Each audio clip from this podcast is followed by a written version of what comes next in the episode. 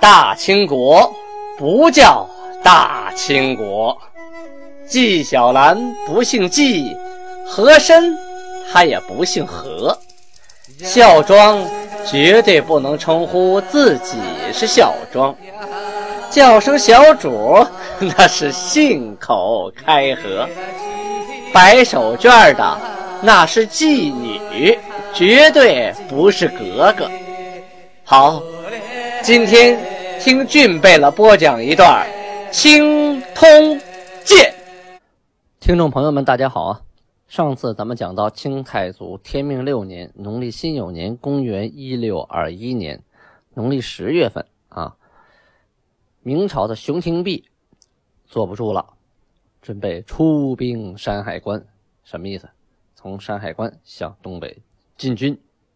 他向前迈了一步啊，驻扎在。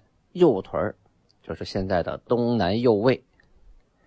同时呢，呃，他也命令王化贞啊，王化贞呢治理的是广宁，就现在的北镇这个地方，主要是为了防御蒙古的。他王化贞呢这些年一直联络蒙古，来呃一起攻打后金。咱们上文书提到过啊，熊廷弼曾经建议过三方布置，什么概念呢？就是增加。登来天津的兵力，啊，重兵呢屯驻山海关，然后带各镇兵马大集啊，这山海关的和广宁的兵马都准备好了，登来的兵马作为策应，然后三方大举并进，等于是说呢，北边有北镇啊，就是当时说的广宁，西边呢有山海关。南边呢是海上的部队从旅顺登陆，同时啊，他也没有提到，但是也有一股部队从朝鲜那边啊，有那么几万人逃过去了，从那边也可以打过来。说是三方，其实第四方也是潜在的。对于后金韩国，对于努尔哈赤来说呢，仅仅是新宾方向对他没有威胁，也就是东北方向，其他方向都是四面楚歌呀。这个驻守广宁的王化贞呢，有他的一套战略理论。他的方法是利用蒙古的部队为主力啊，给他们花钱，让他们来打，制造他们和金国的矛盾。同时呢，他还主张啊，在辽河的边上设六座大营，就是设六个铺，分地划守。但是呢，熊廷弼认为啊。这个战术不可为取啊！啊，说这个河辽河并不宽呐，河太窄，一旦是出现了旱天啊，没有水的时候，那河就更容易过了。再有，你河边那几个小铺啊，都那么大点儿，你跟辽阳比如何？跟沈阳比、铁岭比如何呀？你能守得住吗？还是应该守广宁啊，合兵一处。你要是驻兵在河上啊，兵力一分散就弱了，你打不过人家金军。河边上啊，应该设置一伙游击兵啊，随时的呢，呃，以应不测。若真是把兵都集中在河边的六个点上，那真是合了敌人的意了。努尔哈赤最擅长打这样的仗啊，一口一口，六口就把你全吃光了。熊廷弼、王化贞两个人的战略方针。完全不一样，于是呢，掰扯不明白，就把自己的想法啊都上报了朝廷。朝廷呢，一来一去，觉得熊廷弼说的话靠谱啊，采纳了熊廷弼的建议，驳回了王化贞的说法。其实这个熊廷弼、王化贞素有不和。前一段时间呢，王化贞就把元辽之师，就是把这股部队啊改为。平辽大军啊，就是要平了辽东地区这个大军。平辽，可这词儿一改完呢，辽东地区的老百姓不高兴了，下边啊都纷纷议论：我们都是辽宁啊，我们都是辽人，平辽那把我们也平了吧？这这是外边调来部队，连我们一块平了，我们都是叛逆。哎呀，真的不高兴。这个熊廷弼呢，发现这个问题就给改了，改成平东啊。后来又改成征东啊，征东大军。哎，这个东就不一样了，他不是特指辽这一块了啊。然后辽人呢觉得，嗯，还是熊廷弼靠谱，这说话比较讲究。这么一改呀，他叫这个，他叫那个，他当兵的不知道该怎么办了。我们到底叫什么呀？哎，当官的没弄明白，当兵的也傻眼了。这两个人呢，就产生了不和。这回啊，朝廷又采纳了熊廷弼的建议，没理王化贞。这王化贞呢，心里是大为不悦呀，干脆啊，就把啊军事所有的打仗的事儿都交给你熊廷弼了。你不有能耐吗？你有能耐你自己来，我不管了啊，我袖手旁观。用现在的话说，就是以不作为来不配合呀。大家可能听过《空城计》啊，诸葛亮的唱段。将相不和失斋亭啊，就是失街亭。这两位不和，估计辽东又要够呛啊。这事情啊，总是在巧合之中发生了转机。前文书咱们提到过，毛文龙袭取镇江奏捷，哎，拿下了九连城，就是虎山长城那个地方。这一下王化贞可美喽？为什么呢？这个毛文龙是他的部下啊。他派毛文龙袭取镇江，啊，大捷，所有的老百姓都向镇江投奔。咱们前一段时间说过了，这一下子属实很振奋军心和民心啊。于是啊，他赶紧把这好消息向朝廷汇报啊。好久没有打胜的消息了，说我们收复了失地啊，丹东的一部分地区老百姓都来归降，旁边很多铺子都反了，都跟我们一伙了，啊，都盼回来了。朝廷大喜呀，满朝文武都互相庆贺，这是个好事啊。于是王化贞呢就向朝廷请命，请速派登州、莱州还有天津啊发水师两万来策应毛文龙。这样的话，我们在东边就能立住脚了，又多了一个支撑点啊。王化贞呢亲自督广宁的兵四万进军河上。与蒙古部队啊，准备联合，趁机过河夺回辽东。命令熊廷弼啊居中节制啊，就是在中间互相的配合调动。这个命令是下了，但是各镇的守兵啊都在互相观望，迟迟不前呐。因为都知道，就我们这点人过去，能不能是金军的对手啊？都拿不准。这个王化贞一看，这不行啊！啊，那边都胜了，咱们得乘胜追击呀！赶紧的又上朝廷报告，啊，又说了东西的情形，说我们这边准备好了，那边现在是大胜啊，民心大振，将士们士气高昂啊！还说了，说当初啊，辽阳失守以后，辽阳本地的军民啊，投降给金国的军民，日夜盼着我们打回去呢。我们这边啊，跟西部的蒙古林丹汗、草花等等也商量好了，他们也愿意驻兵帮我们。现在呀，这个努尔哈赤在海州啊，不过两千人马啊，辽河上边啊，也就不过三千人。如果我们趁夜渡河偷袭他们，那是势在必克，一仗就能定胜负。敌人南边的守军呐，听到我们啊打过来了，他们肯定会往北边来救援。我们呢，半路在险要的地方以逸待劳，啊，伏击他们这股部队，就可以把他们全灭掉。此举便可尽收辽东失地呀！朝中的兵部尚书杨明鹤觉得，哎呀，此言甚是有理呀，向上奏报说：机不可失啊！我们一定要凭此良机收复辽东。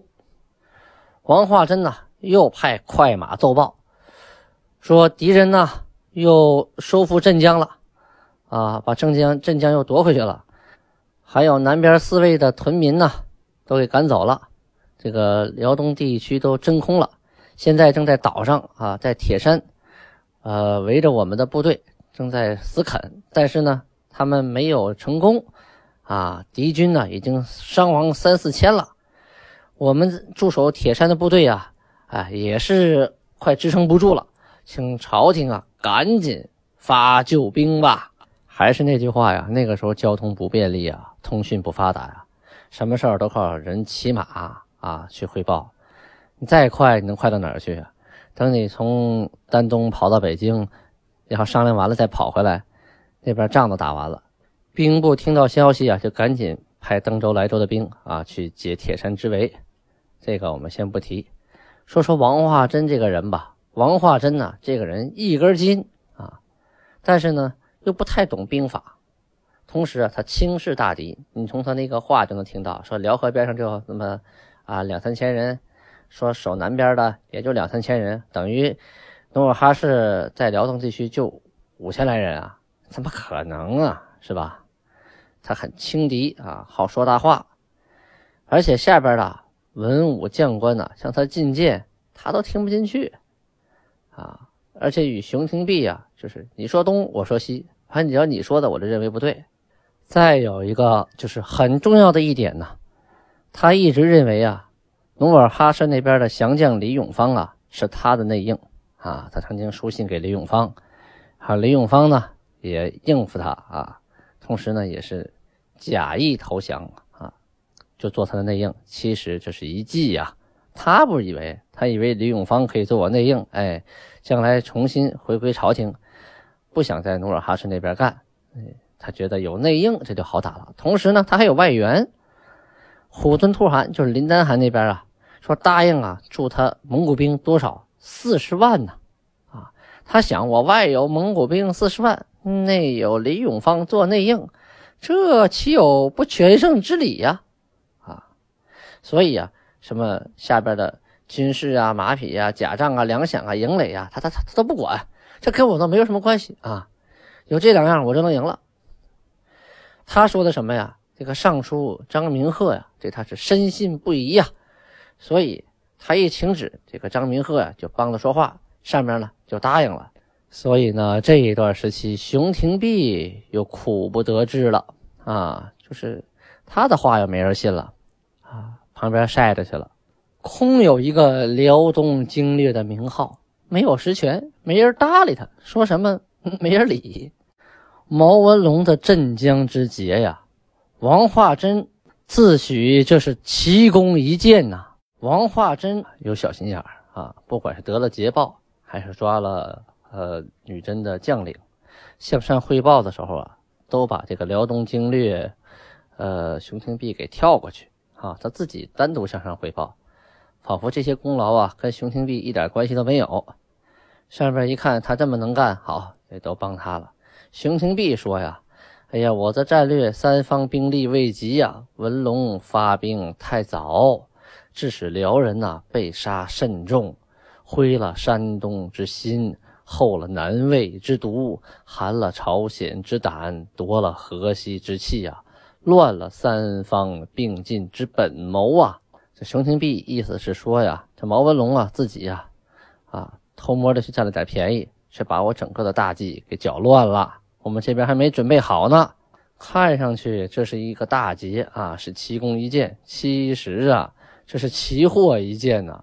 本来我可以一举收复辽东的，这么一弄啊，没戏了。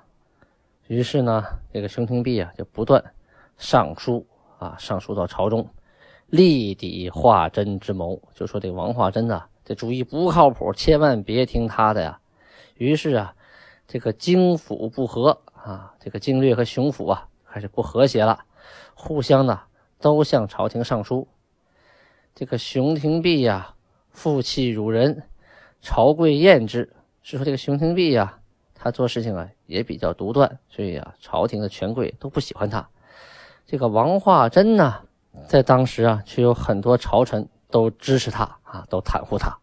后来呀，明朝天启帝命令九卿科道啊会议商量，最后决定同意王化贞的说法，督促熊廷弼赶紧出关。熊廷弼是泱泱不悦呀，那是圣命不可违呀。于是呢，就出关了嘛。前面说到了，他进驻在右屯。但是呢，他也奏请兵饷，说你让我打仗，缺兵少饷也不行啊。那上边呢，根本不搭理他，他自己心里啊，暗暗的生气呀。王化贞呢，致书熊廷弼，说可趁锐气啊渡河，收复辽阳。熊廷弼回书给他说呀：“我被奉天征讨，得一城当守一城，以为进取之地。一战而复辽阳，未可知啊。然守御之道，不可不先为谋。总的来说呢，熊廷弼的见解就是说，我们应该步步为营啊。”得了一个地方，我们把这个地方守牢。蚂蚁啃骨头，一点一点往下来，想一招就收复辽东啊，那是不可能的。若拔苗助长，那必有后患呐。因为这个熊廷弼呀，是久经沙场的人啊，十分有战斗经验。他也知道金国实难对付，并不像王化贞啊嘴里所说的那样，出兵一打，对方就吓跑了，怎么可能呢？然而。王化贞可不管你那套啊，我行我素啊，马上下令，命令啊，辽西各守军做好准备，只听一声令下，过河进攻。下边很多守军呢，都是打过仗的，也觉得这个招不靠谱，都在等着辽东经略熊廷弼的暗示指示啊。熊廷弼啊，就偷偷跟这些人说呀：“此行轻作和尚声援，非催战也。”意思是说呀，你们呢啊过河也就是声援一下，不是让你们去督促作战，也不是让你们往前冲的。意思是告诉他们啊，咱们坐山观虎斗就行了，一定要注意保存实力，不要白白的去送死啊。时间呢一眨眼就到了十一月份，这十一月份呢，辽河开始结冰了。辽河结的冰啊，那是厚啊，兵马过去，兵车过去都没有问题。